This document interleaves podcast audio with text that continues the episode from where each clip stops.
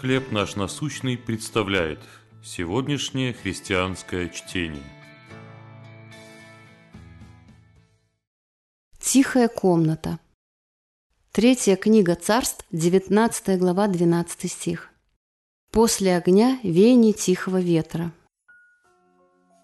Если вы любите спокойствие и тишину, то в Миннеаполисе, штат Миннесота в США, есть комната, которая должна вам понравиться. Она поглощает 99,99% всех звуков. Это всемирно известная безэховая камера Орфилдской лаборатории, которую называют самым тихим местом на Земле. Люди, решившие побывать в беззвучном пространстве, должны сидеть, чтобы не потерять ориентацию из-за отсутствия эха. Еще никому не удавалось провести в этой комнате более 45 минут.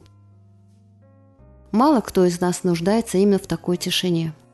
И все же мы живем в шумном и суетном мире, поэтому время от времени хотим покоя. Даже новости и социальные сети создают некий фоновый шум, отвлекающий внимание. Большая часть этого шума вызывает негативные эмоции.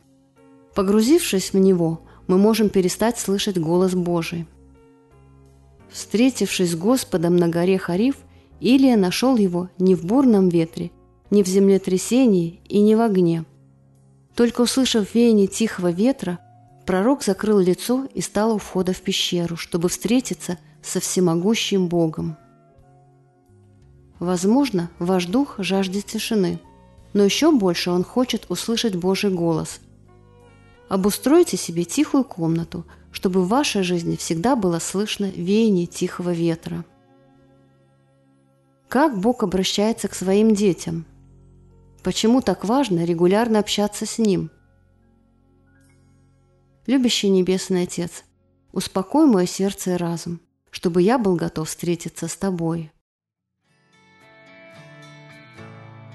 Чтение на сегодня предоставлено служением «Хлеб наш насущный». Еще больше материалов вы найдете у нас на сайте, в соцсетях и YouTube.